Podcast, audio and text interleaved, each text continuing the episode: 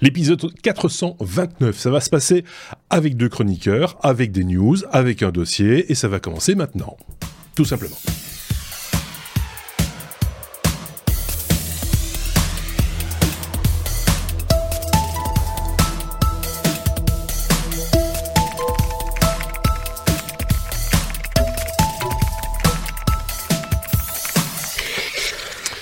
Ça fait rire, euh, ça fait, ça fait rire l'un des, des- des deux chroniqueurs en, en question, à savoir d'un côté, d'un côté Sébastien. Salut Sébastien. Salut. Ah, Bonne ne année. parle plus. Bonne année, bonne année. Oui, c'est vrai, on s'est pas encore vu euh, nous euh, cette année. Euh, de l'autre côté, David depuis la Thaïlande. Salut euh, David. Salut.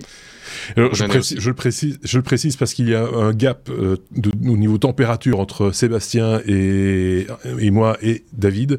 C'est que chez David, il y a à peu près quoi, une trentaine de degrés ressentis, 32, 32 degrés ressentis, quelque chose comme ça. 35 ressentis. 35 ressentis et en pleine nuit, hein, euh, donc euh, voilà. Et là, moi, il y a quelques moins 1, moins 2 degrés, quelque chose comme ça, moins 1000 ressentis. Donc, euh, ça nous crée des, des- des différences de température assez importantes. Et si on avait avec nous notre ami euh, Thierry Weber, il y aura encore une autre différence parce que lui est à Las Vegas pour l'instant. Vous le savez, c'est le CES euh, actuellement, le Consumer Electronic Show.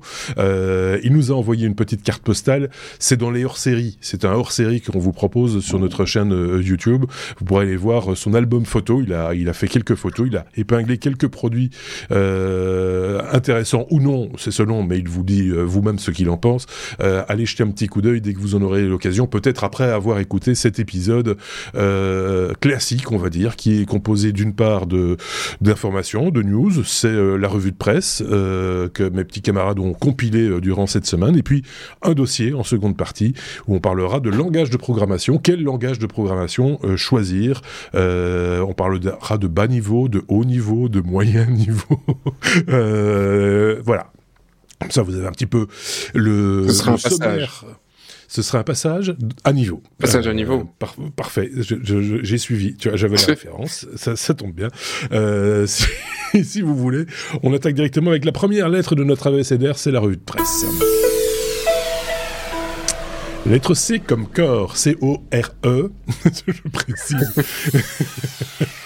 Mais oui, parce que, parce que le, le- le- titre de David, c'est Qu'est-ce qu'il y a dans mon corps? Euh, Donc, euh, forcément, euh, il, fallait, il fallait que je précise l'orthographe du mot corps.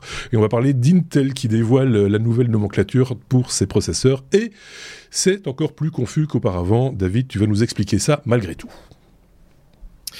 Tout à fait. Donc, euh, Intel euh, profite généralement du CES, dont on vient de parler, euh, pour compléter euh, ses gammes de processeurs lancées en fin d'année.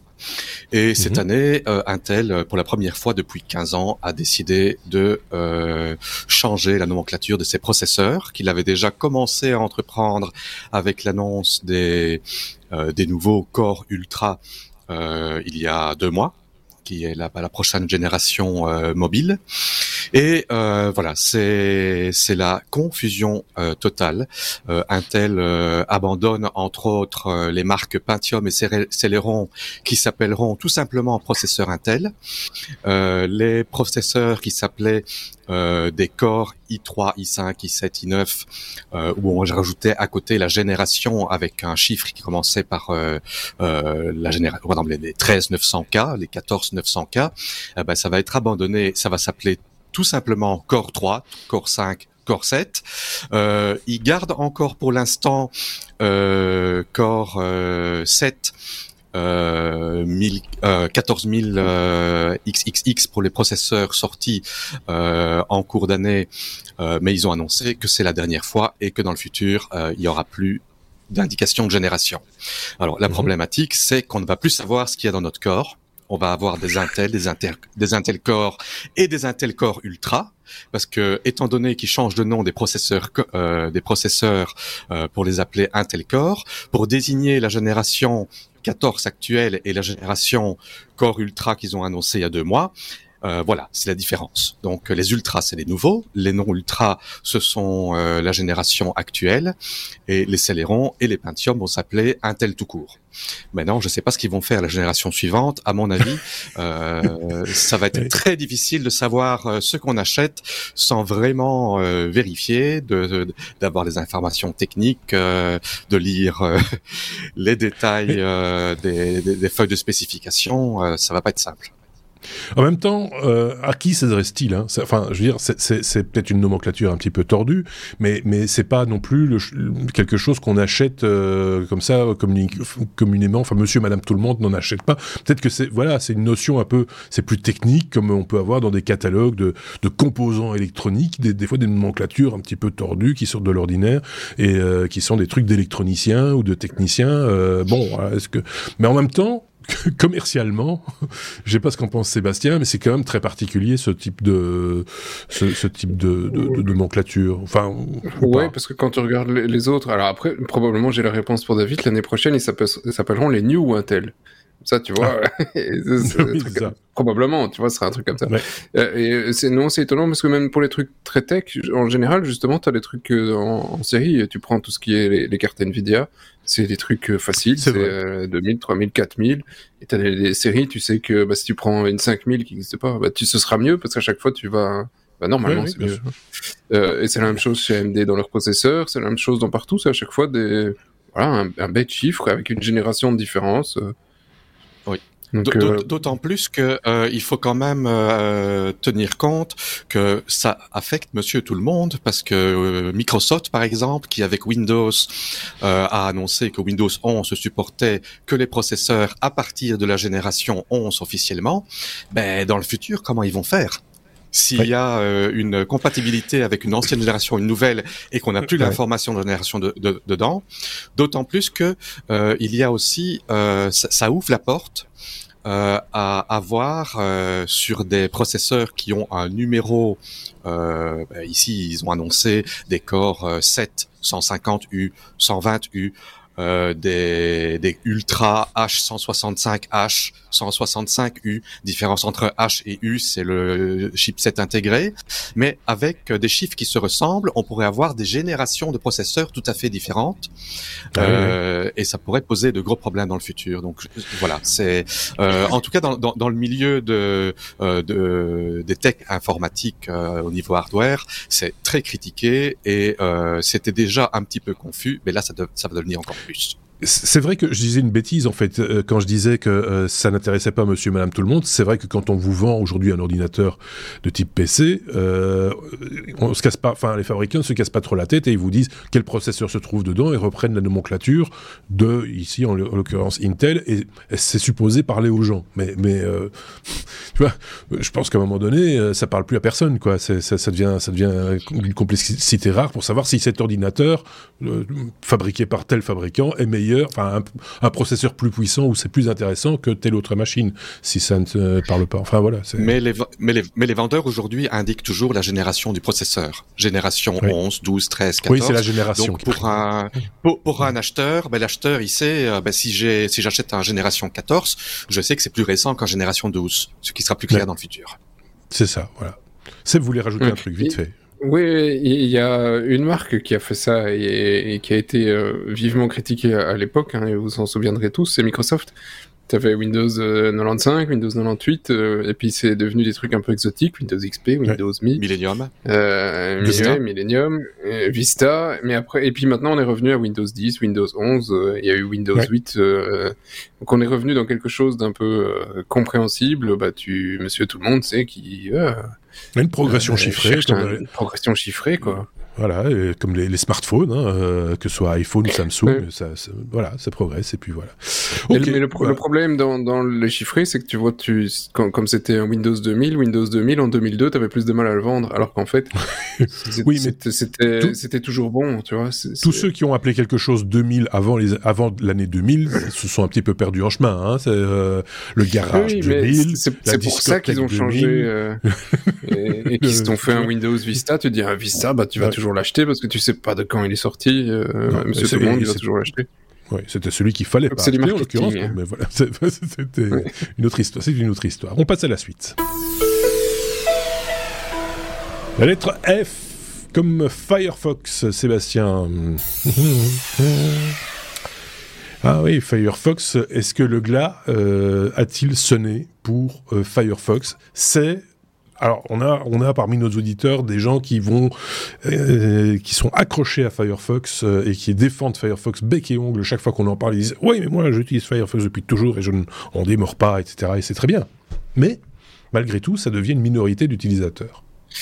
Oui, euh, alors je suis aussi un grand euh, défenseur. J'utilise Firefox depuis les toutes premières versions 0.6.7 euh, à l'époque quand c'était un gars qui avait fait ça dans son garage.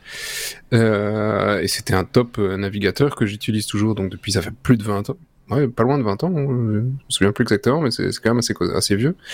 Euh, et euh, oui, alors les stats sont vraiment pas bonnes, c'est ça que je voulais dire. Donc c'est peut-être un message, peut-être qu'en grappillant deux trois auditeurs, on, peut doubler l'utilisation de Firefox. je, ah. je, je, charrie un peu, mais mais on en est on en est plus très loin parce que en fait on n'est plus qu'à deux. Alors ça dépend des des, euh, euh des sources, mais on n'est plus qu'à 2%. Ah, 2% de part de marché, 2,2% entre 2,2 et 3%, ça dépend chez qui euh, de part de marché, euh, ce qui est bah, ridicule parce que euh, tu, tu es en face de un, un, Chrome qui a 64% de part de marché, et puis Safari avec 18%, euh, Edge qui est pas le truc euh, qui est le plus tendance qu'on parle en soirée entre potes. Hein, tu utilises Edge, on est copains, on va se boire un verre, mais il a quasi 5%, donc il a presque le double de Firefox. Euh, et, euh, et, donc Firefox aujourd'hui est dans des niveaux qui sont équivalents euh, à certains navigateurs mobiles euh, comme celui de Samsung sur euh, sur sur ses téléphones. Euh, ben voilà, ça c'est le niveau. Et donc euh, ils n'arrivent pas à faire mieux que Samsung, qui est pourtant que en mobile. Hein. Samsung n'a pas fait de navigateur desktop. Euh, c'est euh, juste sur mobile et Firefox ici on prend euh, desktop et, et, tout compris. Donc c'est voilà, il reste quasi plus rien. alors en même temps ils ont ils ont pas mal licencié pendant le Covid. ils ont comment dire, ils ont il y a des projets qu'ils ont décidé d'arrêter. Euh, et qui revivent quand même plus ou moins. Hein. Euh, Thunderbird c'était un peu mort et puis maintenant c'est quand même reparti, une nouvelle version qui tourne pas trop mal. Donc la, fondation en tant que telle a un peu, un peu de mal et euh, un des problèmes soulevés dans l'article et qui est peut-être une des sources de problèmes, c'est la méthode de financement. C'est qu'aujourd'hui sur plus de 500 et des millions, 550 millions je pense de, oui sur 593 millions de de dollars de revenus, 510 millions viennent de Google parce que euh, Google est en euh, navigateur par défaut sur, sur le navigateur. Donc ils sont très dépendants de Google, euh, donc c'est déjà plus difficile d'avoir une attitude très critique et très agressive vis-à-vis de son pourvoyeur de fonds, parce que c'est quasi 100% de leurs fonds qui viennent de Google. Mmh. Et, euh, et donc, euh, euh, non seulement c'est difficile au niveau de l'attitude, mais même au niveau du marketing, au niveau de, de toutes les positions, même s'ils en font, hein, ils ont des positions qui sont très défensives des consommateurs, de la vie privée, etc. Euh, bah tu, tu, tu peux pas bloquer tout Google sur ton navigateur alors que t'es payé justement pour euh, pour envoyer les gens sur Google par défaut. Donc, euh, mais je, je suis pas certain que ce soit réellement le seul problème, mais ça, ça les met dans une position un peu compliquée parce que c'est leur concurrent même si concurrent euh, euh, il y a réellement à ce niveau-là. Et, euh, et ils n'ont pas trouvé d'autres réelles sources de revenus. Ils ont essayé de faire des trucs avec des VPN, ils ont essayé plein de trucs, et les sources de revenus sont pas là aujourd'hui pour pour dire qu'on va financer réellement une, une campagne pour faire installer Firefox. Donc voilà, ça c'est pas euh, c'est pas exceptionnel. Euh, donc il y, a quand même quelques euh, euh comment dire euh, quelques analystes qui se disent que cette fois-ci peut-être que c'est réellement la fin pour pour le projet. Le projet est assez ancien parce qu'il venait de Netscape, hein, le truc a plus de 30 ans, ça a été c'est c'est c'est très chouette navigateur. Pour en arriver effectivement qui avait une oui qui, qui était devenue une suite euh, gargantuesque dont effectivement à la base le projet était top et puis quand le truc s'est tellement alourdi que bah voilà, il en est devenu, euh, il, a, il a perdu euh, de sa de sa beauté, de sa gloire, pour en arriver à faire à, à faire Fox qui était de nouveau. Hein, moi, je veux juste un petit navigateur parce que la fondation Mozilla à la base avait aussi mhm. sorti un truc gigantesque. Euh, qui, qui faisait tout, c'était un énorme soft, et un petit gars qui avait dit, mais non, moi je veux juste faire un navigateur, je veux juste un navigateur, et finalement c'est devenu le produit phare de, de la fondation Mozilla. Euh, Et voilà, donc certains disent je crains que cette fois-ci Firefox est condamné à disparaître. Bah, en même temps, je pense qu'il a déjà plus ou moins disparu. Parce que quand, quand on fait des, des, des, des, sites au boulot et on a, on a des, des devs front-end ou euh, des graphistes, bah moi je regarde et je dis je suis désolé mais le truc qui fonctionne pas sur Firefox, ça me dit ah oh, je vais pas tester sur Firefox. Hein. Euh, Non et en même temps je les comprends parce qu'avec 98, avec, euh, ils utilisent sur un navigateur, le, le rendu est là que ce soit avec Chromium et c'est le même Comme moteur une qui va époque... être utilisé sur tous les autres. Comme, Comme à une, époque, époque Safari, hein.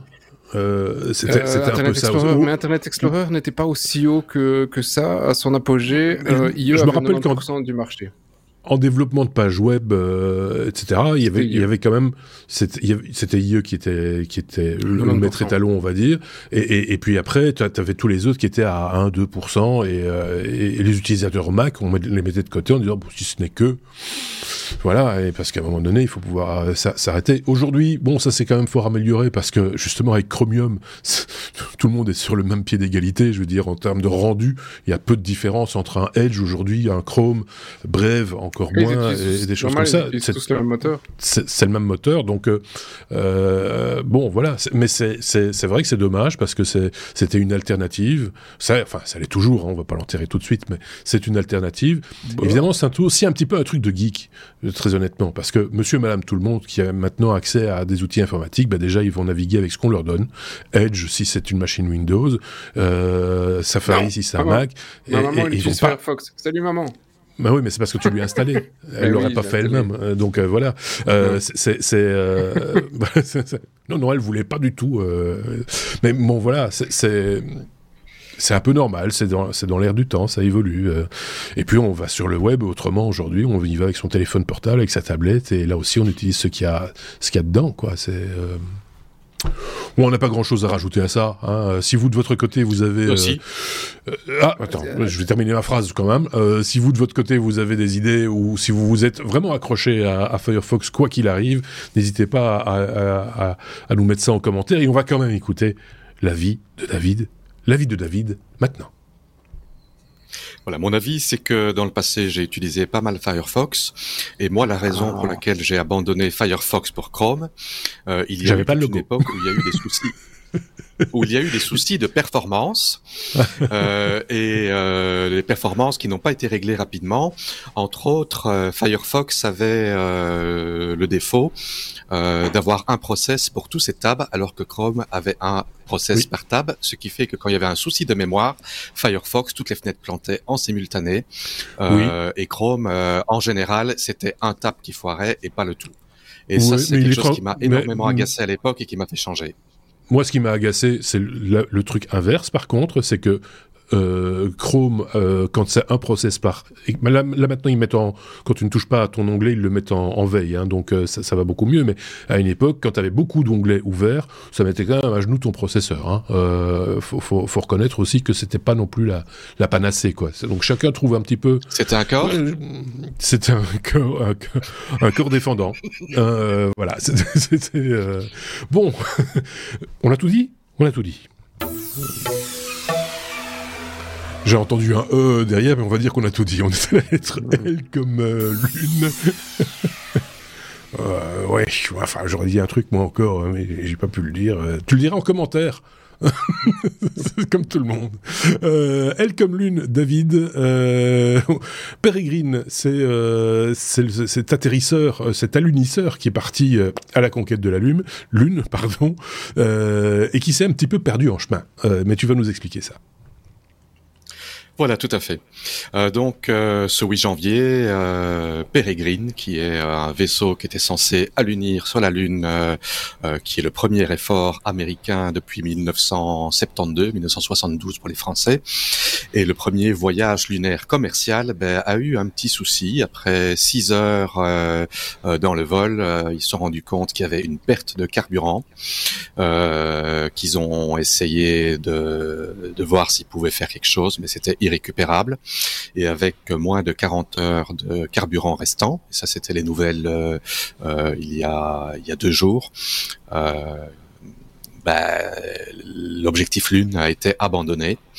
Et ben, le titre, le titre du sujet qui est l'Odyssée lunaire perdue dans l'espace, ben, c'est parce qu'en fait, à bord de ce vaisseau, non seulement il y avait cinq cinq outils de la NASA pour une valeur de 108 millions de dollars, il y avait 15 expériences scientifiques diverses, mais il y avait également plus de 300 restes humains, dont des restes de Arthur C. Clarke, euh, l'auteur de l'Odyssée de l'espace, mhm. euh, entre autres, euh, le Jane Gordon-Berry, le créateur de Star Trek, sa femme, euh, le, les acteurs qui ont joué les rôles dans Star Trek euh, du docteur McCoy, euh, de Uhura, de Montgomery Scott, des présidents américains, des, des, des, morceaux d'ADN des présidents Ronald Reagan, John F. Kennedy, George Washington, Eisenhower et beaucoup d'autres. Donc euh, voilà, donc euh, euh, d'ailleurs c'était un petit peu controversé parce qu'il y a des, des, personnes qui trouvaient un petit peu sacrilège d'aller déposer des restes humains sur sur la Lune. Ben ça n'arrivera pas. ils resteront en orbite jusqu'à probablement s'écraser tôt ou tard quelque part.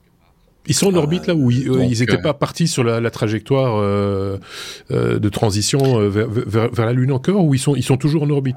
Enfin le, module en ben, question.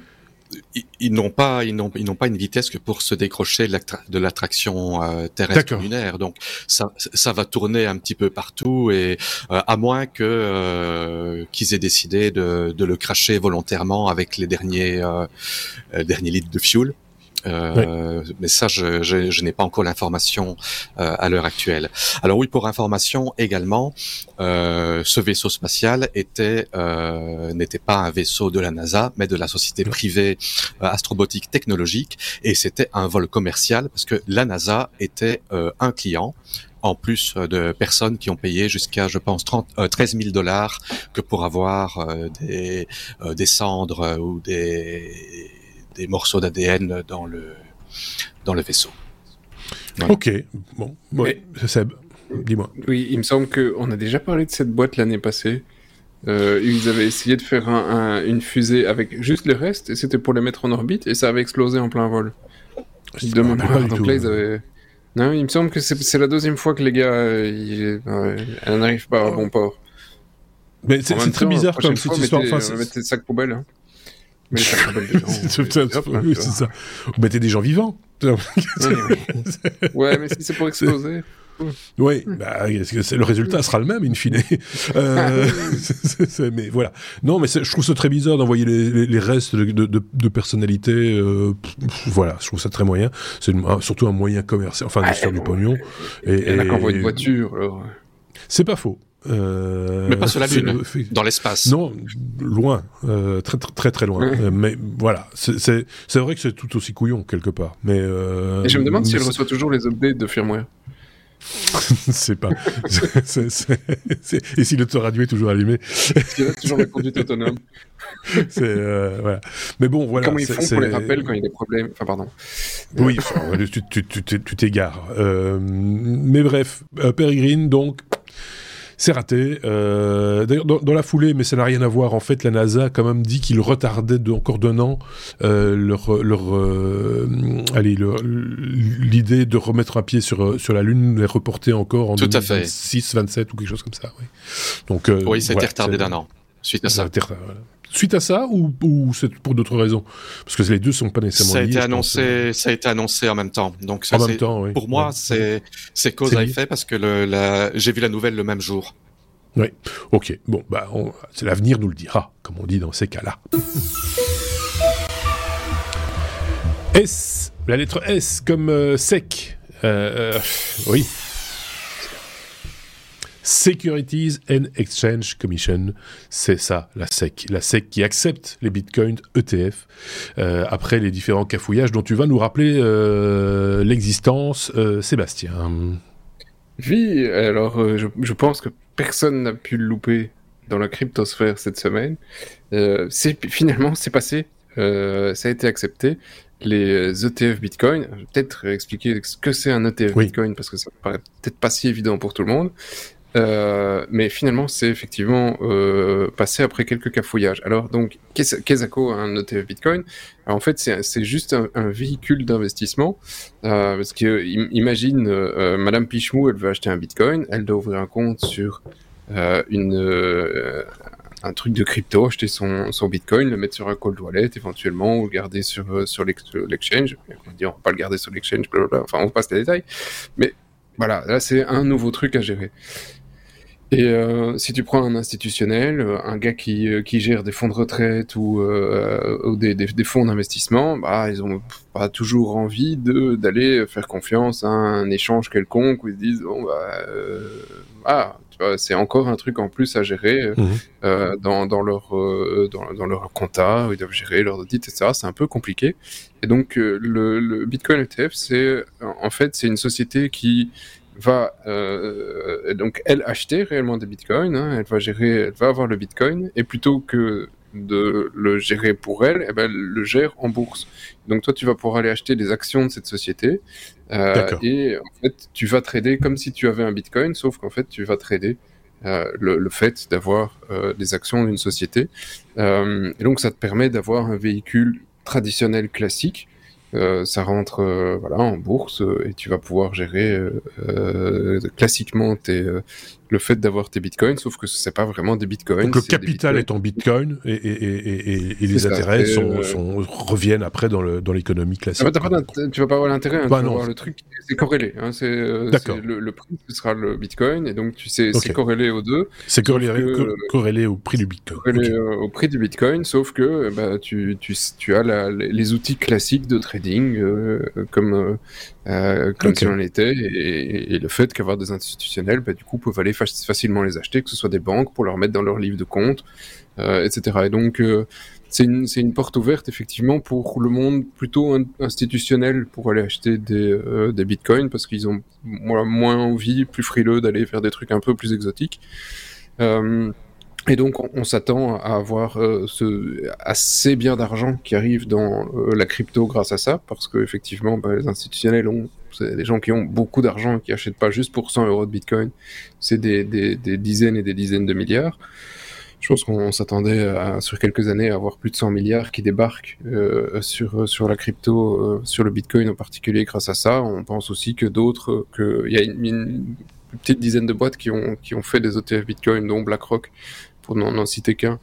Euh, mais donc c'est pas juste une société, il y en a une dizaine qui ont été acceptées. Euh, à la base, en fait, il y en avait, il y avait eu un premier, une première demande à la SEC parce que là, comme c'est quelque chose, c'est le gendarme de la bourse américaine, et comme c'est quelque chose qui est régulé, ben, ils doivent, ils avaient demandé à la SEC pour dire, bah voilà, je vais changer, je vais proposer tel produit, euh, et ça a été refusé à l'époque en disant non non, rien à voir, on veut pas savoir que, on ne veut pas que tu mettes ce produit sur sur les marchés financiers. Et euh, la justice américaine a répondu à la SEC après un procès de BlackRock, si je ne me trompe plus, que euh, effectivement, euh, ben, ça a été la réponse de la SEC était un petit peu trop lacunaire et qu'il n'y avait pas de raison de refuser la, la, demande de, de, de, ces sociétés. Et donc, deuxième essai. C'était un peu sec, c'était brut, c'était un peu sec.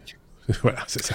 Donc le, le, gars est vraiment. Alors après, il faut il faut voir le personnage euh, euh, à la tête de la SEC. Il n'aime pas du tout. Euh, euh, donc le, le, gars, il n'aime pas du tout tout ce qui est crypto et il en profite bah, effectivement à chaque fois pour dire c'est pas parce qu'on l'a accepté qu'on endorse le fait que ce soit une bonne chose. C'est juste qu'on l'a accepté parce qu'on n'a pas le choix. On a un fusil sur la tempe de la justice américaine. Euh, mais ils ont dû l'accepter effectivement. Ils avaient jusqu'au 10 janvier euh, à minuit et ils l'ont accepté le 10 janvier à la quasi dernière minute.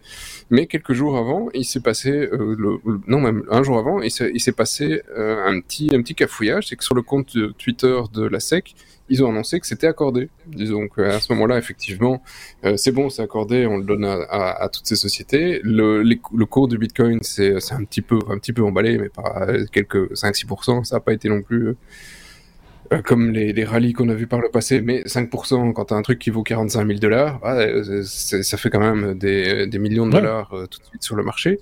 Et, euh, et assez rapidement, euh, les gars ont publié en disant, en fait, on s'est fait pirater notre compte. Et donc, euh, ils, sont, ils ont annoncé qu'ils se sont fait pirater euh, leur compte Twitter et qu'ils avaient encore rien accepté du tout, que c'était pas vrai, etc. Donc, le cours s'est réexplosé. Et maintenant, ils se prennent euh, des actions, effectivement, de gens qui disent bah, Vous avez manipulé le cours, vous n'avez pas respecté les règles de sécurité que vous mettez en place en disant qu'il faut de la double authentification alors que vous n'avez pas fait ça sur, sur, vos comptes, etc., etc. Et le, gouvernement américain, américain qui leur euh, rappelle que bah, maintenant, comme il y a effectivement eu une communication qui a un impact financier, etc., de la part euh, d'une société, eux, la SEC, bah, ils ont quatre jours pour venir euh, expliquer aux autorités américaines pourquoi, comment et comment ils vont dédommager les gens qui ont perdu de l'argent à cause du piratage dont ils ont fait. C'est complètement dingue. oui, je trouve ça, je, trouve ça complètement dingue parce que d'abord le timing est très particulier, mais c'est complètement exceptionnel dans, aussi dans le sens et particulier dans le sens où la communication a été faite sur un réseau euh, public, certes, enfin un réseau social, en l'occurrence X, tweet, ex Twitter, qui appartient quand même à quelqu'un. Euh, je veux dire, c'est pas c'est pas un, service public, c'est pas euh, comme on envoie un courrier ou euh, ou qu'on publie dans le journal un communiqué ou non. C'est c'est alors quand on se dit ah, je me suis fait pirater mon compte, c'est le stagiaire quoi. C'est enfin c'est difficile à croire quand même. Il y a tellement d'intérêt en jeu et on le voit là en l'occurrence que tu pourrais te dire les mauvaises langues diront c'est Elon qui a un peu tripoté le truc quoi. il est du bon côté en plus, il peut il peut chipoter quoi. Enfin c'est n'importe quoi mais mais, mais, on est d'accord, mais, mais, mais, euh, mais en même temps, euh, c'est quand même, on joue quand même. Euh, après, venir se plaindre, c'est quand même compliqué. C'est juste parfait pour toutes les théories du complot. Alors, apparemment, exactement. la source. La, source du piratage, parce qu'il y aurait vraiment piratage et pas juste un jeu de la part de la SEC, qui serait un, jeu assez étrange, mais bon, après, le, personnage est vraiment bizarre. le, la source de piratage, ce serait une, une copie de, de SIM, donc une, une, vraie fausse SIM où tu as réussi à récupérer les messages de, euh, des SMS pour euh, euh, te connecter sur le compte. Donc apparemment, ce serait, ce serait ça. Aux États-Unis, ça a l'air plus facile de faire qu'en mm. Europe.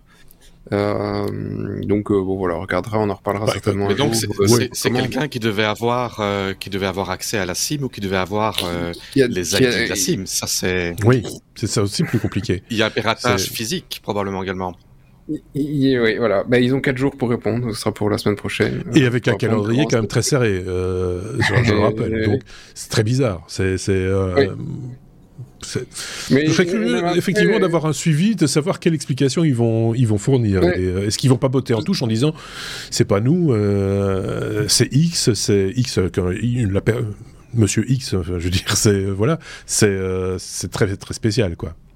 Oui, et même financièrement, c'est assez étonnant parce que le, la, probabilité était à plus de 90% que ce soit accepté. Euh, hmm. Et donc, financièrement, tu savais qu'il allait y avoir un, une, une, valorisation importante. Enfin, voilà, tu, tu pariais là-dessus.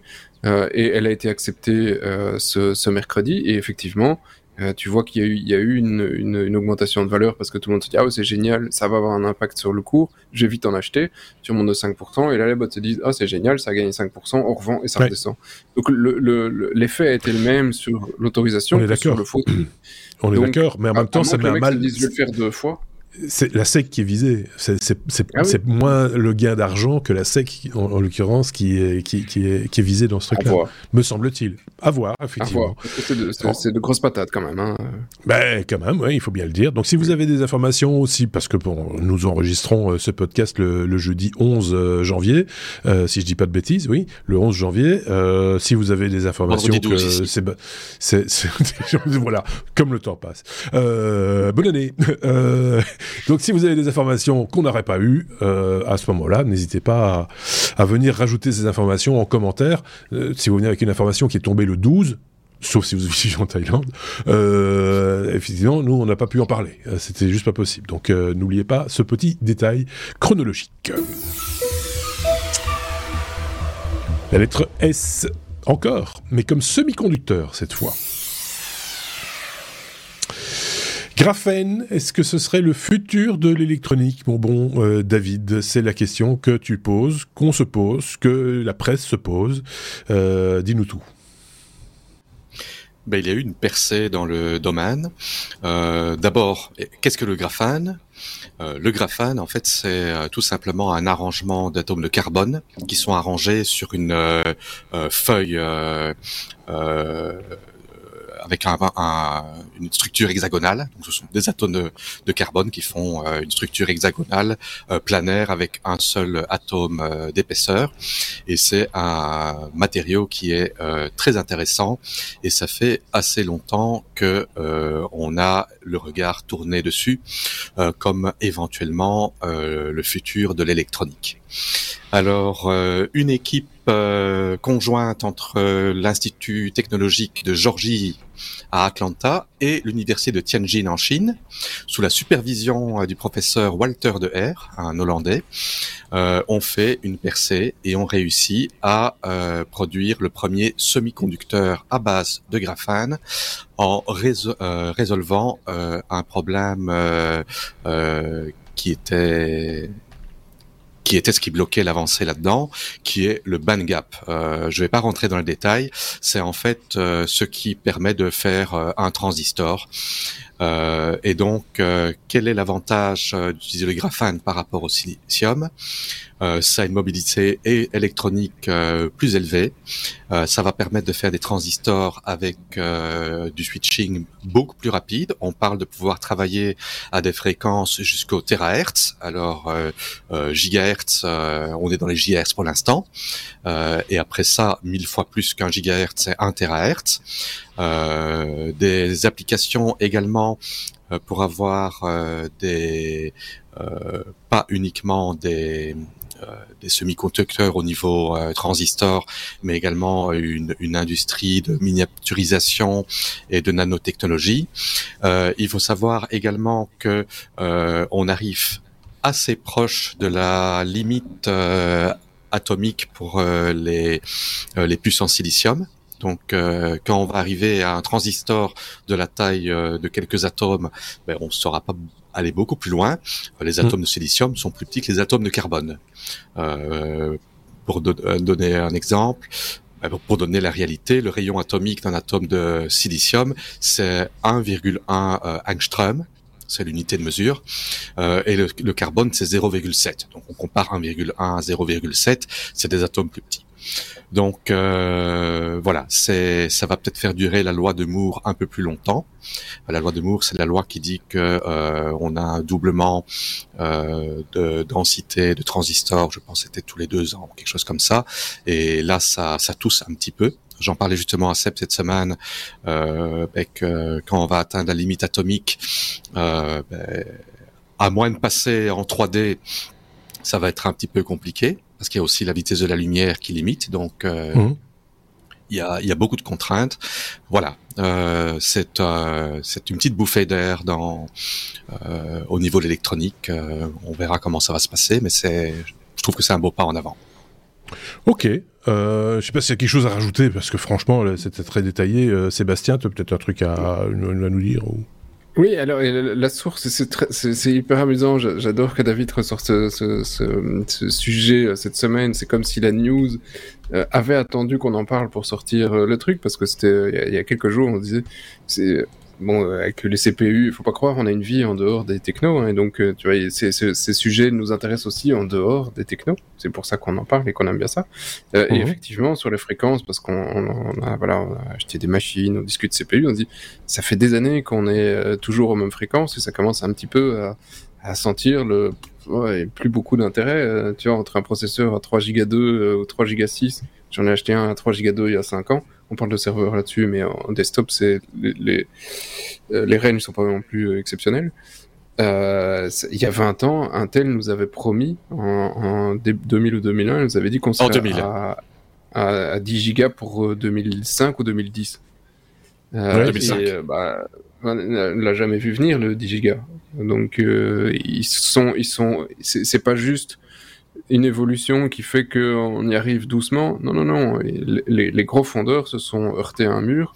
Et ça fait, ça fait presque 20 ans qu'ils disent il y a un problème parce que la dissipation de chaleur est, trop importante. Il faut des, il faudrait une soufflerie tellement euh, énorme sur ton PC euh, pour le faire tourner à, à 10 gigas que c'est pas possible. Ils ont abandonné plusieurs, plusieurs technos pour y arriver en disant bon bah finalement, au lieu d'augmenter la puissance, enfin la fréquence, on va mhm. augmenter le nombre de cœurs. Et c'est pour ça qu'aujourd'hui on a des processeurs avec autant de cœurs. C'est parce qu'ils n'arrivent plus à jouer sur la fréquence.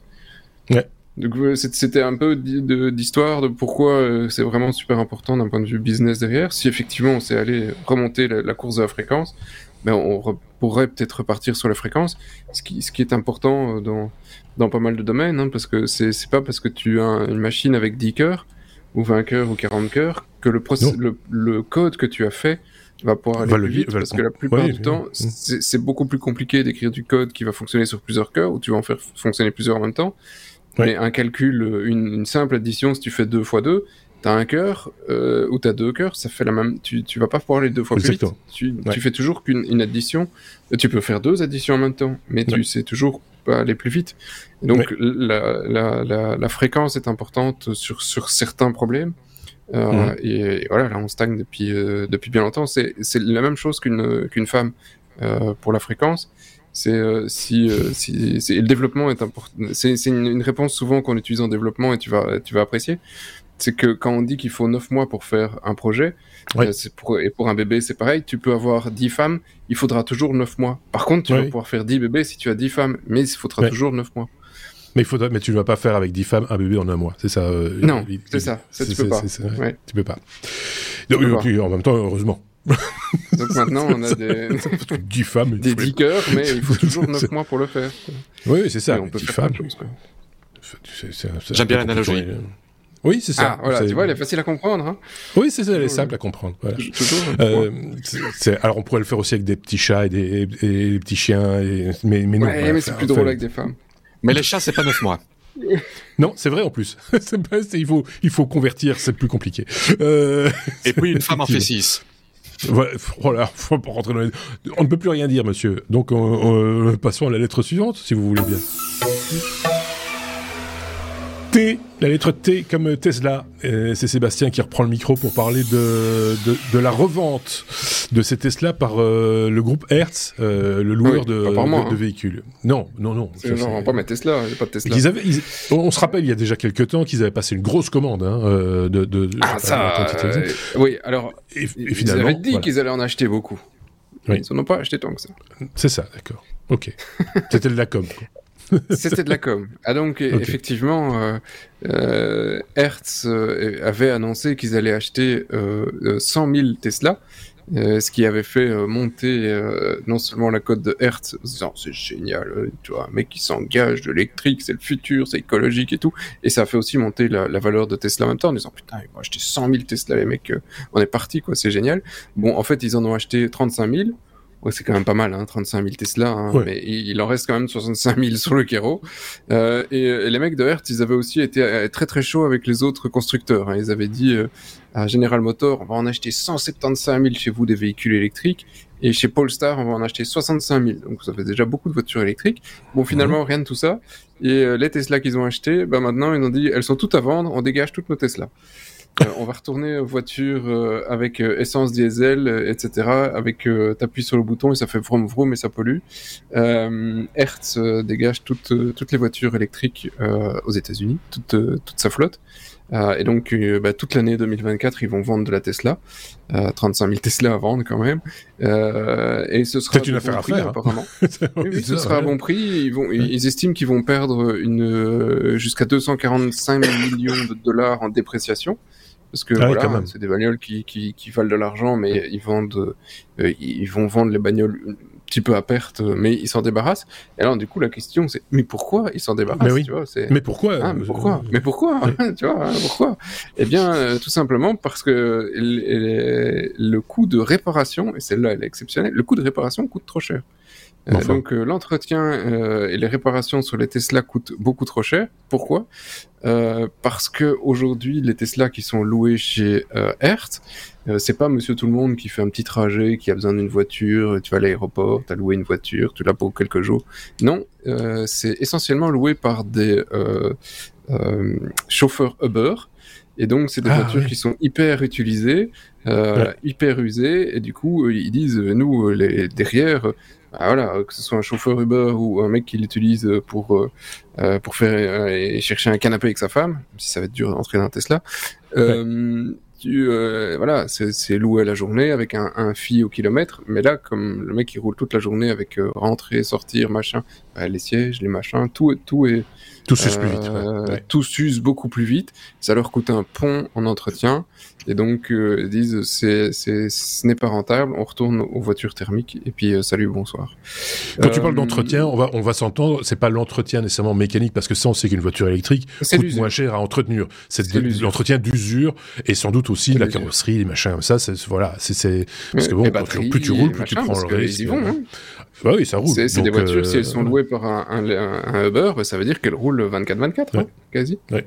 Or, on sait aussi que la voiture électrique n'est pas nécessairement faite pour certains usages, dont celui-là, sans doute. Hein, euh, euh, comme euh, souvent, quand on voit un article de presse qui parle de voiture électrique, tu vas toujours avoir un, un, un représentant de commerce qui fait 35 000 km par par mois, ou, j'exagère, mais mais qui va dire ah non, c'est pas bon, pour moi ça va pas. Mais non, mais il y a des gens qui font que 10 000 ou 12 000 km par an et pour qui ça convient totalement.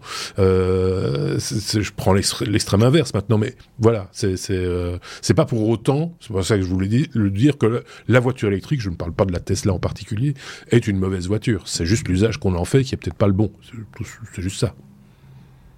Et puis il y, a, voilà, il y a encore plein de plein de d'usages plus professionnels où bah aujourd'hui euh, euh, t'as besoin d'une camionnette pour bosser, bah c'est la majorité, ça reste des camionnettes thermique. C'est en train de changer, parce qu'il commence à y avoir du, sur le marché, mais il va falloir changer le, permis de conduire à un moment donné, parce qu'une une camionnette euh, électrique avec des batteries qui vont bien et une autonomie correcte à moins de, de, de, de, 3 tonnes 3 tonnes 4, ça va être compliqué. Donc euh, il est question de mettre... Dedans, quoi les questions, bah, ta charge utile se réduit d'autant, puisque la batterie prend de la place et, du, et, du, poids. Mais il est quand même question de monter à 4 tonnes 2, paraît-il, euh, dans, dans, dans, un an ou deux, euh, le permis européen, en tout cas le permis C, euh, pour... pour c'est le B le B, pardon. mais c'est le même problème avec les mobilhomes. Aujourd'hui, un mobilhome en 3 tonnes 5, en général, si tu mets... bah, dedans, t'as des meubles Ikea, quoi. oui, et... tu mets trois pulls et, et, le plein d'eau, euh, c'est déjà euh, sur la balance, c'est déjà un peu compliqué, quoi. Ouais, ouais. Donc, euh, ça, ça, à ce point, la voiture, le bagnole électrique nous aide pas beaucoup. Non, donc euh, ça, ce sont des choses à améliorer dans le futur. Bah, bah, les batteries évoluent euh, pour l'instant, surtout sur la durée de vie et sur le sur le sur le, allez, le, le, nombre de kilomètres que tu vas parcourir. Par contre, il y aura après certainement aussi des améliorations à faire sur le poids, tout simplement. Euh, en graphène. en graphène, peut-être, pourquoi pas. Ou alors avec de très très longues rallonges on, peut se passer de batterie. Mais euh, ça, va être un petit peu embêtant. À un moment donné, on va tricoter dans les rues, ça va pas être bien. On a fait le tour de la question Oui, tout à fait. Rien à rajouter euh, sur cette chose-là, donc on va passer à la grosse patate, le dossier de la semaine, si vous le voulez bien.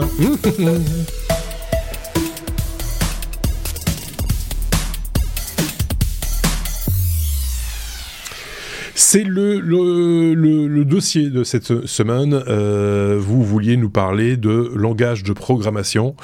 Quel langage de programmation choisir pour quel projet? Parce que tout dépend aussi du projet, j'imagine, euh, dans lequel on, s'inscrit euh, pour, euh, pour, pour lequel on va écrire des, des, des programmes. Si vous en parlez, c'est aussi un truc qui vous a un petit peu incité à en parler. C'est euh, le, décès d'un monsieur très connu. Je ne sais pas qui euh, embraye sur ce sujet-là d'ailleurs, parce que j'ai pas les noms. Oui, euh, c'est oui, C'est ça, c'est une double raison. Il y a ça, et puis il y en a une autre qui viendra pour rire. par la suite, mais effectivement, c'est les, les, deux combinés. Le premier, c'est ce Niklaus Wirth, ah, Sorry pour tous les Suisses allemands qui, euh, qui effectivement euh, pourraient le prononcer autrement parce que c'est un Suisse. Je ne sais pas s'il était allemand, en tout cas il était suisse, ça c'est certain, euh, et qui est décédé il y a quelques jours. Il est décédé le jour de l'an, donc il a quand même vu l'an 2024, mais c'est le premier euh, de l'année euh, dans les euh, voilà dans, dans, les célébrités informatiques qui nous quittent. malheureusement, effectivement, les années font que comme c'était des, des techno qui s'est beaucoup développé dans les années 80, mais tu commences à avoir pas mal de gens qui qui arrivent à un certain âge, et donc on, en perd beaucoup ces dernières années, euh, des, pionniers de l'informatique. Et donc lui est effectivement né en euh, le jour de la Saint-Valentin en 1934 en, à Winterthur, en Suisse. Euh, et donc c'est un, à la base c'était, c'est toujours, hein, mais maintenant il est décédé, c'était un ingénieur en électronique de l'école polytechnique de Zurich. et dans sa carrière, il a fait un petit peu de voyage et surtout, il a été euh, à, la source de énormément de langages de programmation et la base des bases des langages. Donc, il a commencé à, bosser sur euh, euh, l'Algol. C'est plus des trucs qui sont non plus hyper connus, hein, mais voilà, c'était Algol. Il est, il n'était pas le premier dedans, mais il a bossé sur pas mal de, révisions. Il est arrivé à, à l'Algol 68. 60, 68, tout ça, hein, voilà. Puis le PL360, c'était un assembleur euh, plutôt haut niveau pour les, les IBM 360. Euh, et, et, puis il, est un, il en a plein d'autres. Hein. Il est à la source où il a inspiré euh, plus de neuf langages de programmation, ce qui à l'époque était beaucoup parce qu'il y en avait très très peu euh, dans les, les, premières années. Et, et dont, le Pascal. dont le Pascal, c'est ça, dont un que j'apprécie particulièrement, qui est effectivement le Pascal qui cherchait à faire quelque chose de, de plus didactique et c'est l'époque où on essayait de se distancier un petit peu du, euh, du langage machine pour faire des choses déjà un petit peu plus évoluées. Mais c'est une, euh, une question qui a tout son sens hein, sur euh, le, maintenant les, langages, parce que c'est le titre de, notre truc, quel langage choisir? Mais avant ça, il faut un petit peu savoir aussi quelles sont les, les différentes spécificités des langages et, et, la source de pourquoi on en est arrivé aussi à ce, deuxième, à ce dossier en rigolant. Euh, après, le mec, il je peux on peut vous en parler pendant des heures. Hein. Euh, allez voir euh, l'article, il, sera sur le site et sur Wikipédia. Le mec était vraiment, voilà. Ce qui est fou, c'est que c'est que ce, ce, monsieur, personnellement, je, je, enfin, je, je me doutais qu'il y avait quelqu'un qui avait inventé le langage Pascal, parce que c'est le plus connu. Hein. Faut être honnête, l'algol, moi, j'avais jamais entendu parler, mais mais mais mais et, et, puis finalement, on en parle très peu, enfin dans les, médias n'en ont pas parlé. Euh, enfin, tu me diras aussi, ça ne concerne qu'une minorité de gens, mais euh, mais enfin, je trouvais ça assez, euh, voilà, c'est un illustre personnage du monde de l'informatique. Et comme on l'a déjà dit avec d'autres chroniqueurs, on est aujourd'hui en 1900, en 1900, en 2024 euh, ça commence, l'informatique commence déjà à avoir un certain âge et les gens qui ont créé les premiers langages ben, commencent euh, malheureusement à disparaître aussi. C'est voilà. Mais il y, a, il y a plein d'autres trucs. Tu, tu vois, il y a Modula, il y a Operon, etc. Mais il y a un truc que j'ai oublié de mentionner sur lui qui est génial et qui, qui plaira certainement à David. Je sais pas s'il la connaît. C'est la loi de Wirth. Euh, qui est un, un truc qu'il a énoncé, une loi empirique en 1995, qui dit les programmes ralentissent plus vite que le matériel n'accélère. ah, je la connaissais pas. C'était un, c'était un voisin de, de Moore qui, qui, qui lui doublait la puissance des processeurs euh, d'année en année. donc, euh, voilà. donc euh, voilà, donc c'est donc l'un bossait dans un sens et l'autre bossait dans l'autre. En gros, c'est ça un peu ouais. l'idée. David, je pense que c'est toi qui prends le relais pour nous expliquer les différences qu'il y a entre ces fameux langages dits je mets des guillemets de bas niveau, dit de haut niveau. Euh, c'est de quoi s'agit-il pour le je vais faire le le petit préambule un petit peu humoristique dont Seb a parlé. Euh, Il y a une semaine, euh, on se disait, bah, tiens, la semaine prochaine, on va, on a un dossier à faire ensemble. Quel sujet on va choisir euh, Je propose quelque chose. Et puis je dis, bah, on pourrait aussi parler de ça, mais bon, c'est plus électronique, c'est peut-être un petit peu trop bas niveau. Puis je dis non, ça je veux dire point de vue. et puis je lui dis, bah, tiens, en parlant de bas niveau, euh, je vais te raconter un truc. C'était juste avant ou après Noël. Euh, J'étais qu'un ami francophone en terrasse en train de boire un verre. Et il y a euh, un francophone de passage euh, qui discute avec nous et qui demande qu'est-ce que tu fais, euh, informatique, ah, tu programmes. Euh, C'était pas un informaticien du tout. Et donc il me dit quel, quel langage je programme? Je, bah, je langage, euh, pas mal de langages, mais plus des langages de bas niveau. Et là il est parti dans un délire euh, en disant on ne peut pas dire bas niveau, on peut pas dire haut niveau. Vous les informaticiens, vous avez la grosse. J'ai pas compris. Et donc euh, je raconte ça à Seb et je lui dis tiens ça serait marrant euh, juste pour ce, cette personne là de faire un dossier langage de bas niveau contre de, langage de haut niveau. Et je disais ça en rigolant. Je dis c'est de l'humour. Et il me dit mais non, tu sais, c'est une très bonne oui. idée parce que justement il y a le décès de de Niklaus Wirth euh, le 1er ouais. janvier. Euh, Je dis, ben, ça, ça tombait à pic. Non, non, non, c'est c'est super. Et voilà, voilà comment on a décidé. Et donc, je vais enchaîner euh, justement sur ce sujet-là, les langages de bas niveau, langage de haut niveau, langage de niveau moyen. Alors, euh, ben, aujourd'hui, on a en fait, c'est comme une pyramide. Euh, ce n'est pas bas niveau, ça ne veut pas dire que euh, on est euh, moins bien qu'un langage de haut niveau. Euh, c'est comme une pyramide. Il y a la base. La base, c'est l'électronique. Au-dessus de mhm. l'électronique, il y a les processeurs qui ont euh, le langage machine. Le langage machine, c'est du code binaire. Et mhm. au-dessus de ça, on a l'assembleur qui est ce qui traduit, euh, euh, c'est le langage le plus basique, le plus bas niveau, proche mhm. du matériel. Et puis au-dessus, on a des langages. C'est ce que, voilà, c'est on appelle bas niveau, c'est la fondation. Haut niveau, c'est les étages au-dessus. Et euh, généralement, ben, aujourd'hui, quand on parle de langage bas niveau euh, et haut niveau, on parle plutôt de langage moyen niveau et haut niveau, parce que le bas niveau, en fait, c'est le langage machine et l'assembleur, euh, qui ne sont pour des raisons pratiques euh, plus beaucoup pratiqués en mis à part les personnes qui euh, ben, qui, qui, qui, qui programment les compilateurs euh, de moyen niveau ou qui font des drivers bien spécifiques. Alors, euh, quelle est la différence entre ces langages? Ben, Au plus on monte en niveau, ben, au plus on s'éloigne du matériel et au plus on devient abstrait et on cache la complexité du matériel. Donc, euh, au plus on est proche de la machine, au plus on est au bas niveau, ben, au plus on doit euh, gérer euh, la complexité matérielle, les instructions CPU qui changent de génération en génération, il y a des ajouts et tout ça. Ben, plus on va au-dessus, plus on s'éloigne de ça et plus ça devient transparent. Donc, un langage de plus bas niveau est plus difficile à comprendre et nécessite une connaissance plus grande du, euh, de l'architecture hardware. Un langage de plus haut niveau est plus facile à programmer, à lire et devient plus proche de langage naturel.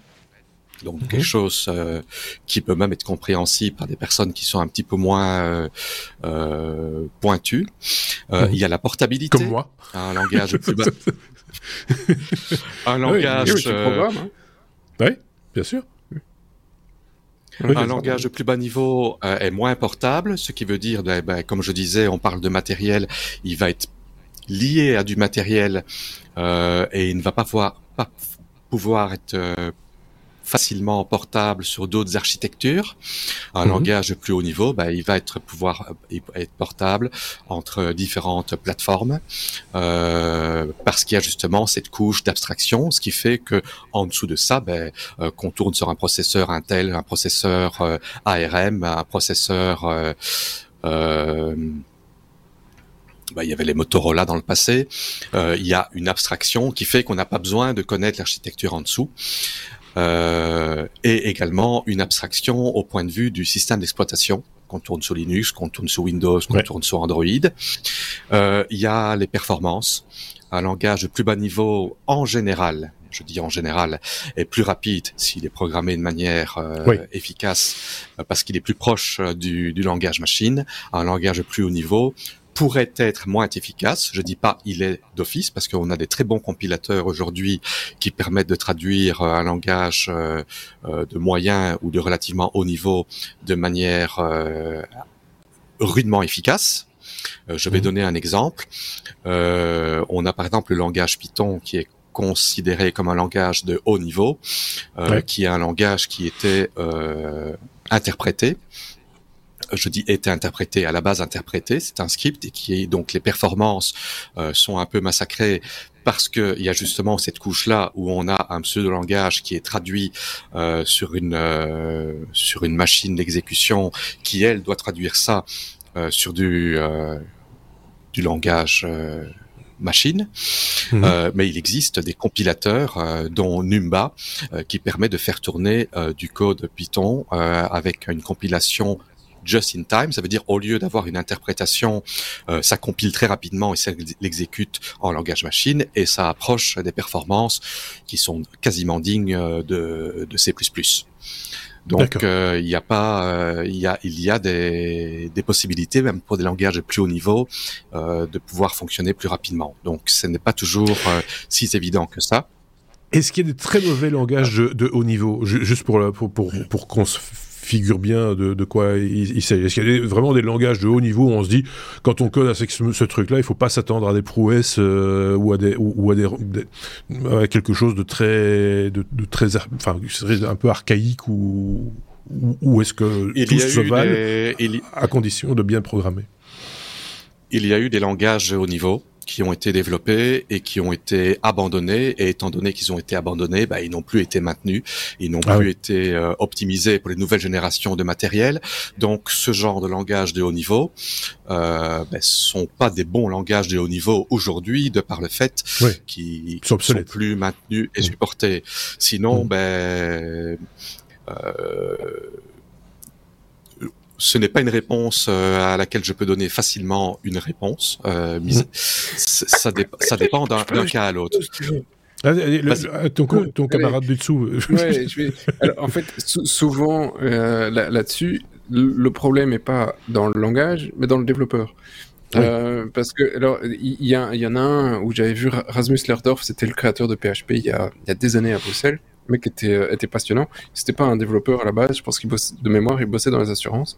Et euh, il avait besoin d'un petit truc, il a fait un script, c'est là qu'il voulait faire un truc interprété sur un, serveur. Et ses, premières versions de PHP, euh, quand il faisait une boucle, en fait, quand, quand il faisait la boucle, eh ben, il recherchait où était le début de la boucle dans le fichier pour dire ah je recommence à l'interpréter ici. Ah et je recommence à l'interpréter et à chaque fois il refaisait un cycle donc euh, il cherchait le, la ligne dedans. Et donc euh, jusqu'au jour où effectivement un gars l'a appelé en disant c'est bizarre quand je fais tourner mon script j'entends le disque qui fait cruc cruc cruc cruc et, euh, et là il s'est dit bon finalement je vais peut-être passer la main à d'autres et, et, il a passé la, main à l'équipe de Zend avec les années qui ont fait un truc qui est redoutable de performance aujourd'hui PHP, mais la toute première version de PHP, ah, c'était quand même un petit peu euh, bricolage. Quoi. Euh, mais tout, ça pour dire, c'est, euh, tu, vas pouvoir développer quelque chose en PHP, en Python euh, euh, ou dans des langages qui sont d'assez haut niveau. Et faire attention à ce que tu fais pour avoir quelque chose de performant. Mais si tu le fais en général, tu vas commencer à perdre les avantages de ton langage de haut niveau. Par exemple, en PHP, si tu veux travailler avec des arrêts, c'est magnifique, c'est super facile. Tu fais donc un mhm. tableau, tu fais un tableau, euh, avec euh, euh, des, euh, des, des, des variables, de, des, des, index, on va dire, tu vois, genre un tableau avec pomme égale 2, poire, etc. et puis tu vas dire, je veux le tableau, l'index où il y a pomme. Et donc c'est c'est super efficace, sauf que c'est lent, c'est lent à mourir. Euh, mhm. si tu commences à avoir faire, faire ça avec des millions d'éléments et que tu vas commencer à, à, tripatouiller le truc, bah tu vas commencer à, arriver à, voilà, avoir des problèmes. Et si tu veux augmenter tes perfs, bah, tu vas au fur et à mesure commencer à faire bah, simplement un arrêt avec des index. Et, et puis mhm. du coup, bah, au final, bah, autant prendre un, un, langage comme du C, du C++, du Pascal, où tu aurais de toute façon été obligé de le faire et tu aurais eu un, un, bon niveau. Mais tu peux aussi faire de la merde vulgairement parlant, avec du C, du C++, du Pascal ou tout autre langage. C'est juste une question de quand tu le quand tu travailles avec ces langages, tu es obligé de comprendre mieux la machine. C'est ça. Donc, je dis, c'est souvent peu le langage qui a le problème, c'est souvent le développeur. Ok, d'accord, c'est clair. Très clair. Qui reprend la main? Alors, ah, David. Mon point, ben, j'ai encore trois petits points à discuter avant de rendre la main à Sébastien, sauf s'il a évidemment des commentaires dessus. Euh, ben, le, point suivant, la différence, c'est le, le, temps de développement et la productivité. Parce qu'un langage de plus bas niveau qui nécessite justement une plus grande connaissance de l'architecture euh, ben, fait que le développement est plus lent. On doit réinventer la roue on doit euh, faire beaucoup plus de choses pointues et euh, c'est beaucoup plus euh, sujet à commettre des erreurs qu'un langage de plus haut niveau où le développement peut être peut-être plus rapide.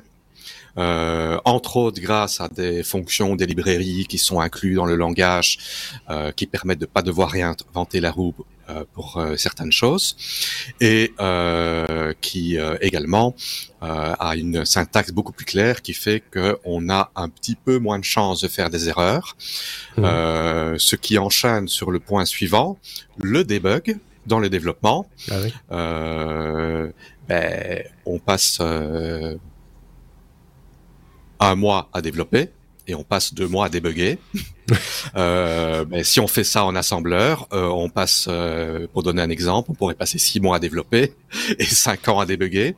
Donc il y a un coût économique pour des, des, choses vraiment extrêmement pointues en performance. Il peut y avoir des petits modules qui sont écrits qui sont écrits en assembleur ou en C et qui sont interfacés avec un autre langage. Euh, par exemple, euh, tous les euh, une, grand, une, grande partie des, euh, des programmes d'intelligence artificielle aujourd'hui. On va parler, donner un exemple, Stable Diffusion, les générations d'images par intelligence artificielle. Ben, la programmation à la base est faite en Python. Mais derrière ça, ce n'est pas du Python. C'est interfacé avec des librairies en C et C++, qui sont, elles, interfacées avec les accélérations euh, GPU. Euh, donc, euh, utiliser un langage n'empêche pas d'avoir des modules écrits pour des choses vraiment bien spécifiques dans un autre langage, en C et on peut faire ça également euh, euh, dans d'autres langages. Et donc, euh, un langage de, de, plus haut niveau est plus facile à maintenir, euh, mmh. et également parce qu'il y a aussi une plus grande communauté de support. C'est plus facile de trouver l'information que sur des choses plus nébuleuses. Et alors, euh, dernier point, ben, le contrôle sur les ressources. Euh, ben, plus on est proche de la machine, plus on a euh, le, le micro-management, comme on dit, euh, de mhm. pouvoir savoir exactement ce qu'on utilise comme mémoire, ce qu'on utilise comme ressource processeur. On peut euh, éventuellement sur un processeur qui a 10 cœurs ou 20 cœurs décider que moi je veux que mon process ici tourne sur deux cœurs et celui-là sur deux cœurs différents. Ce qu'un langage plus haut niveau, ça devient plus compliqué à faire euh, au niveau, ben, on a euh, euh, une gestion des ressources qui est plus abstraite. On ne doit pas faire de, de, de gestion euh, si fine, ce qui peut être un avantage ou un inconvénient en fonction du contexte. Juste un truc. Euh, je vais oui. Ah, pardon. Vas-y. non, non, vas-y. Un, un, dernier petit point. Euh, on, le, le, langage qui est considéré comme étant le plus proche de l'assembleur, donc euh, dans les langages, ben, c'est le C. Le C qui est euh, officiellement un langage de moyen niveau, mais euh, généralement on considère que c'est un langage de bas niveau. Enfin, de plus bas niveau.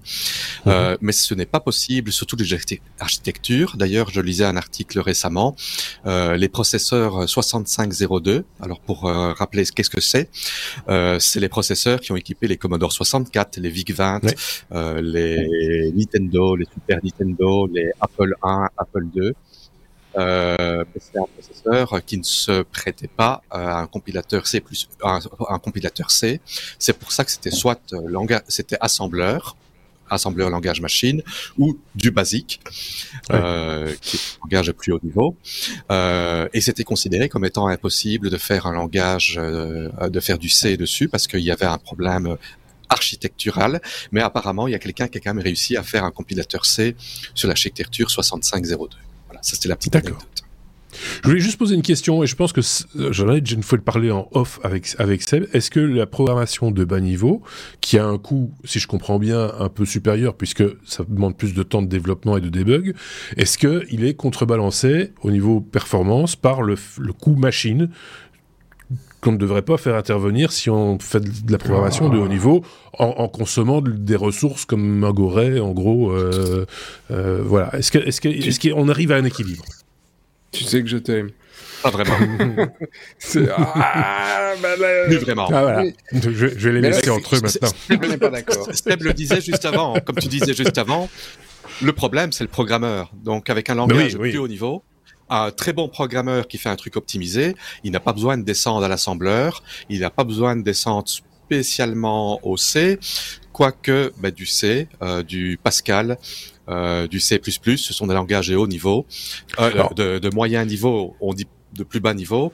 Mmh. Euh, oui, les performances sont normalement, possiblement supérieur, mais il suffit de mal programmer pour que attention, tout change. on, on, l'a pas précisé, enfin on ne le précise pas parce que il n'y a pas à le préciser dans ce cas-ci, mais dans le, rappelez-vous quand j'ai lancé le dossier, je parlais de quelle programmation choisir pour quel projet. J'imagine qu'un projet n'est pas l'autre euh, et que euh, voilà traiter traiter des, des, des, des, des datas par exemple, c'est pas le même projet que euh, je sais pas moi euh, générer des images. Euh, par exemple. Non, je, je, je vais peut-être frustrer un peu David là-dessus, mais au niveau coût, je, je, vais répondre à ta première question et puis j'arrive là-dessus sur sur le choix justement comment on le choisit, parce que c'était le titre hein, au final comment est-ce qu'on le choisit. Bien sûr. Ouais, et, et sur sur le coût, en fait, c'est du coup, il faut il faut il faut prendre le TCO. Hein, donc le, le, coût, le coût total d'ownership hein, d'un de, projet. Mhm. Euh, et, euh, et, quand tu prends le coût total, euh, en général, tu t'y retrouves. Mais c'est un coût total sur lequel tu vas t'y retrouver sur de plusieurs années. Alors que la plupart des boîtes qui font du dev euh, vont le faire sur le projet euh, en consultance pour une autre boîte et ils vont plutôt essayer de réduire leur temps de développement plutôt que de se dire qu'il va y avoir un coût euh, énergétique euh, un coût euh, de sur sur les machines, sur la puissance et un coût de maintenance aussi, parce que c'est là aussi si tu fais un programme qui a besoin de 100 machines alors que tu sais faire la même chose sur une machine, tu vas devoir payer un gars qui gère les 100 machines et les pannes et les machins, alors que etc.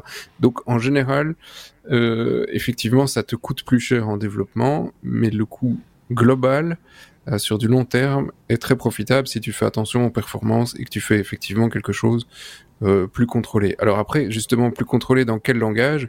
Je rejoins David là-dessus. Tu peux effectivement faire des trucs qui sont très euh, très euh, très performants dans quasi n'importe quel langage, hein.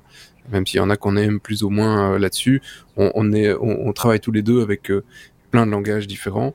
et, et c'est là effectivement que que se pose la question, enfin que ça répond un peu à la question. C'est il n'y a pas un langage avec lequel on doit travailler. C'est il y a un langage qui répond à un projet en particulier. C'est d'abord c'est quel projet, euh, euh, quel, quel, est le, le qu'est-ce que vous voulez faire si on veut travailler sur une app mobile?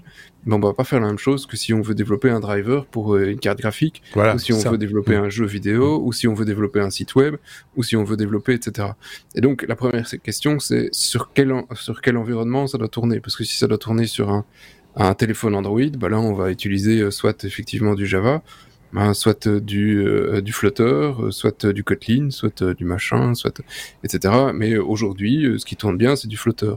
Euh, parce qu'il y a une communauté derrière. Ça, c'est un deuxième point. C'est qu'est-ce qu'il y a comme communauté derrière?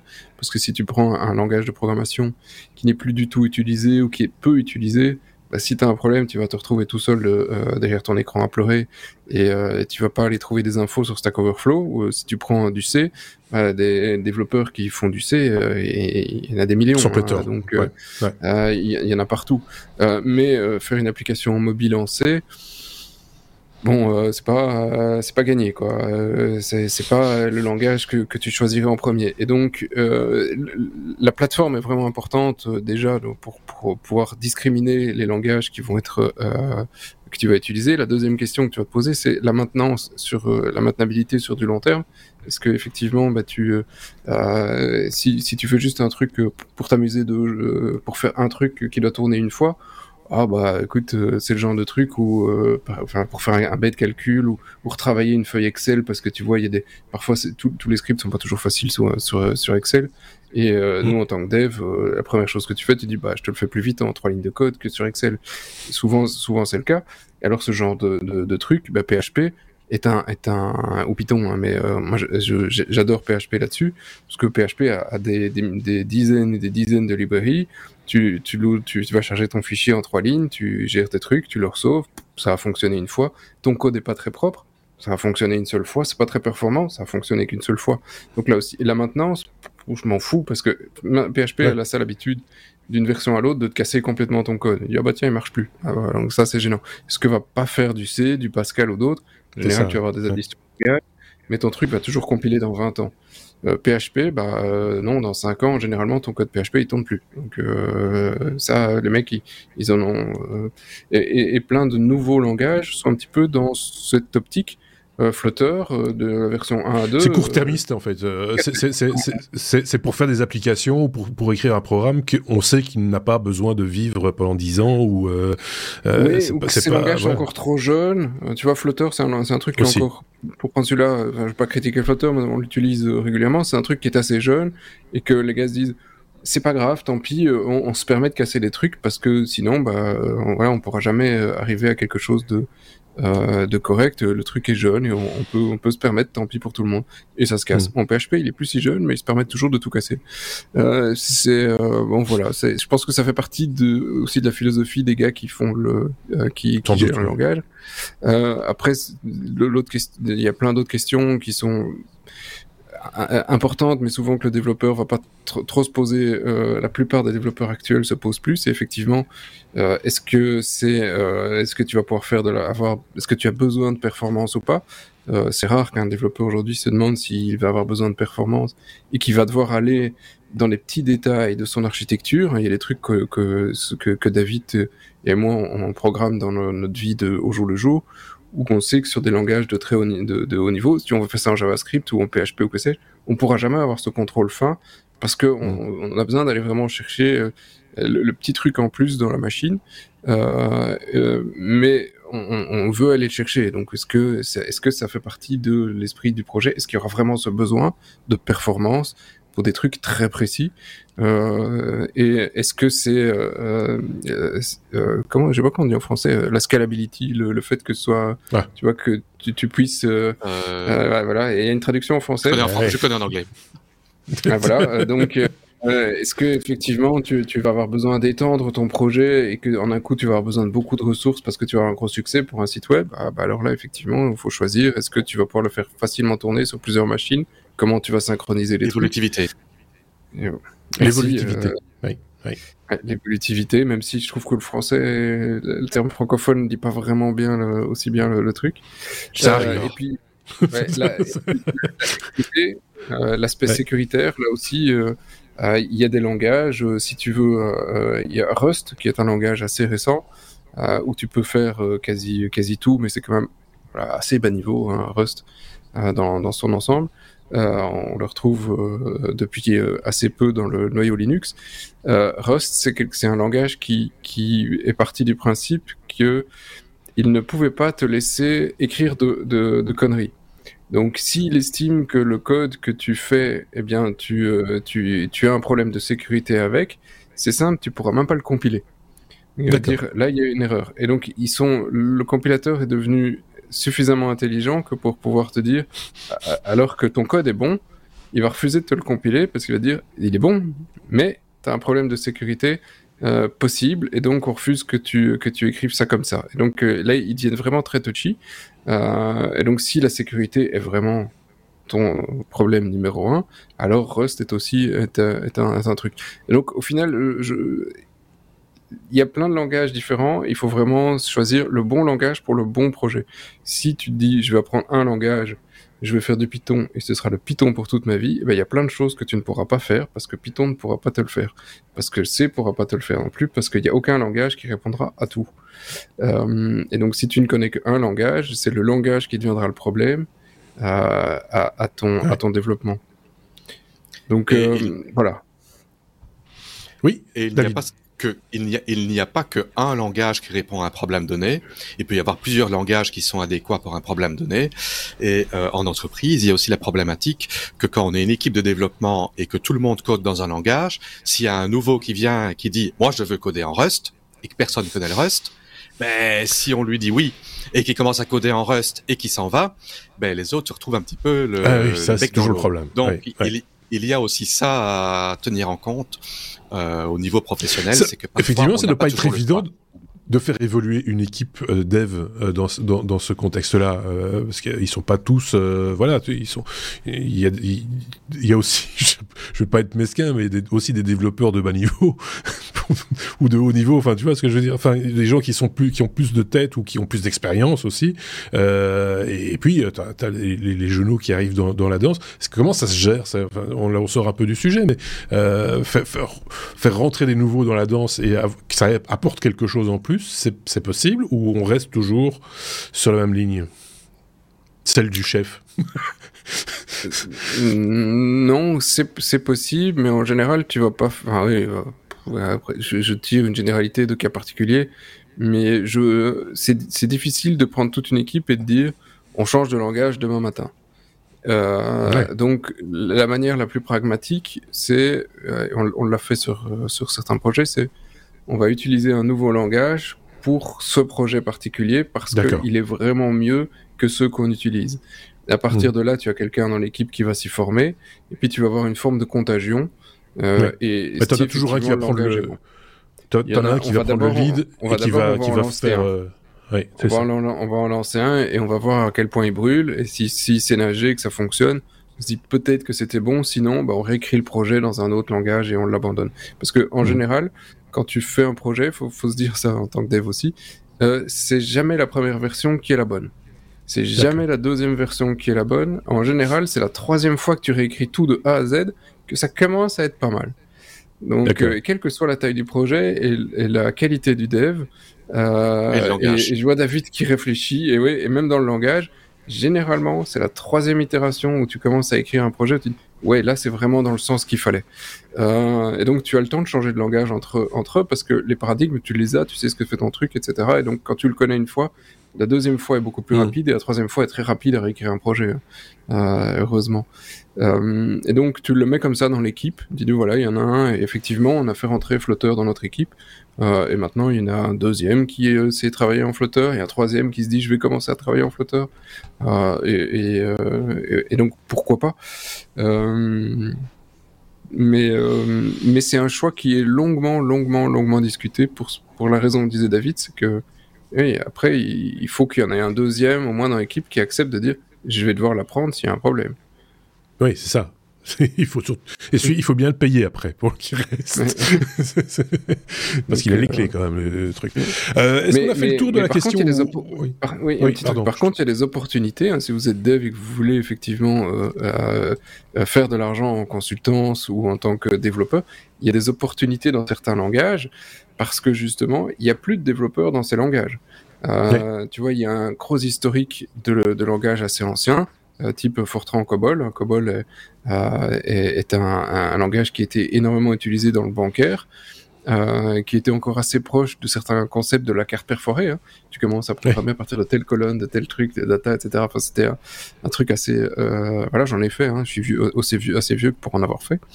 Euh, J'ai été formé là-dessus. On a été forcé. Tout On voulait pas. c'est sur des AS, sur des AS400 et sur des mainframes. Hein, euh, Donc euh, et, et, donc euh, euh, il y a tellement peu de développeurs COBOL aujourd'hui que euh, c'est un, un, développeur qui coûte cher. Tu vois mhm. et donc il y, a des la rareté coûte cher. La rareté coûte cher. Et donc il y a des langages de programmation où si tu es bien formé, tu as une, tu as une grosse valeur sur, euh, sur le marché. Euh, et par contre, il y en a d'autres où tu sais qu'il y, y, a pléthore de jobs. Si, si, tu fais du Java, si tu fais du C Sharp, euh, si tu fais du, du, du, C, du, C++, je sais pas s'il y a autant d'emplois. mais donc là, là, il y a un marché sur les, les différents langages de programmation. Si, si vous voulez en apprendre un pour trouver un boulot, renseignez-vous. Il y a, y a des, des, des cotes chaque année qui, qui, qui, font un, un, top des langages ah oui, oui, juste, pour te dire ça c'est justement ça c'est ce qui fait c'est ce qu'on trouve dans les annonces. Euh, est-ce que est-ce que, est-ce que ce, ce, classement a du sens? Parce qu'il y a ce, cette, euh, code de popularité, on va dire, des langages, mais euh, parce que apprécié des développeurs, ça c'est un truc. Et puis ce qui est demandé par le marché, en gros, ça c'est encore un, une autre chose. Et on, c'est assez flou en général quand on publie ces, ces proportions de ah ben, le langage qui tient la barre c'est euh, le JavaScript puis après ceci cela. Euh, et, et, ça a du sens. Est-ce que c'est un, ou est-ce que c'est pas un peu un classement pour euh, pour se la péter ou pour dire voilà c'est je... c'est une cote euh, statistique pour moi. C'est une cote de salaire moyen. Euh, ça ne veut pas dire que euh, oui. c'est le salaire que tout le monde aura. Les gens qui sont experts dans un domaine ils vont avoir des, des, salaires plus élevés, quel que soit le langage. Mais ici, on parle de, de moyenne. Maintenant, euh, si c'est un langage qui est euh, très accessible et qui a beaucoup de personnes et, et avec peu de formation qui, qui, qui l'utilisent, ça pourrait faire baisser cette statistique vers le bas. Et ça varie euh, d'année en année, donc c'est pas une constante. Euh, c'est voilà. Oui, c'est ça. Mais c'est vrai okay. que si on veut, euh, si, si le but c'est de faire carrière et de se dire euh, je, do je dois choisir quel langage apprendre en premier ou quel au pluriel langage à prendre en premier, euh, ben, ça peut avoir du sens à regarder ces statistiques-là et se dire ben, j'ai plus de chances de gagner plus d'argent en apprenant ces langages-là que ceux-là. C'est ça. Pour l'instant. Si, si, tu en prends un, par exemple, c'est après on peut en parler pendant des heures, hein, de manière opportunistique, par exemple, le, le PHP est un langage qui est extrêmement facile d'accès. Je veux dire que tout à fait. tu, peux apprendre quasi à n'importe qui à programmer en PHP en une semaine. Même en des sites web. Je confirme, même en autodidacte, Ça, va très vite parce qu'il y a de la. Mais pour faire des trucs un peu poussés, en une semaine, le gars il peut déjà y aller. Tu peux vraiment avoir quelqu'un qui, qui sait y aller. Et pourtant, euh, enfin oui, et justement à cause de ça, tu as une pléthore de développeurs qui disent qu'ils savent développer en PHP. Euh, et, et, tu as un pléthore de jobs, mais euh, comme c'est un langage qui est assez facile d'accès, tu vas pas pouvoir espérer euh, euh, une, une, rémunération exceptionnelle. Quoi. Tu vas peut-être avoir des mm. projets magnifiques, tu vas peut-être avoir une super rémunération, mais il y en a tellement et c'est tellement facile d'accès que bah, voilà. un développeur qui fait du C++ correctement, eh, ça se trouve déjà pas facilement. Euh, il faut, mm. faut, déjà un, bon gars. Euh, je, je précise juste C++ dans toutes ses finesses.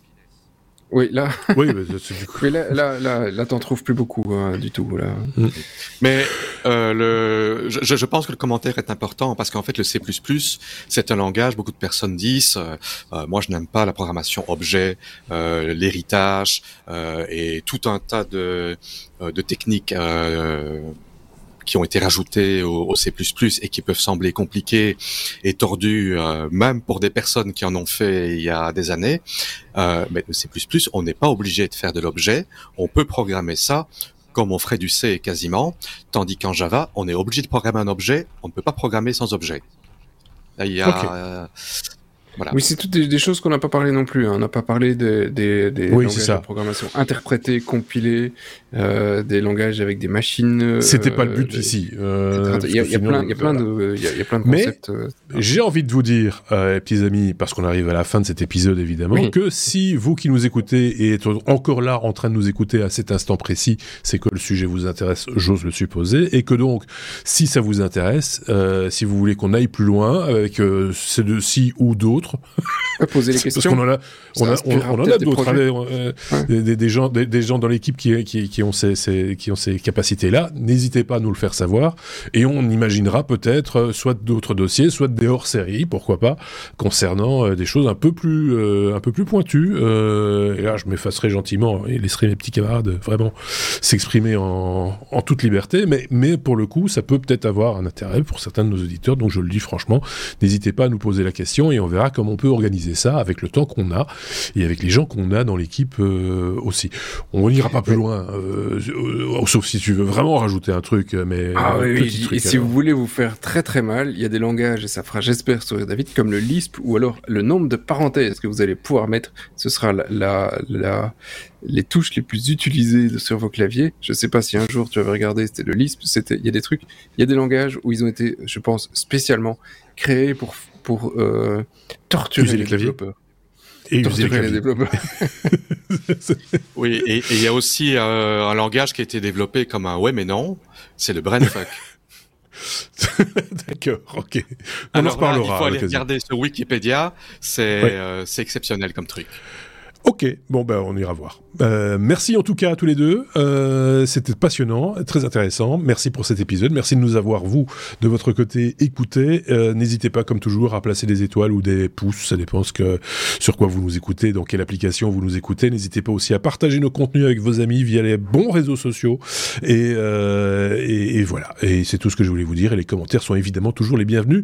Passez une très très bonne semaine. On se retrouve la semaine prochaine pour un autre épisode. Salut.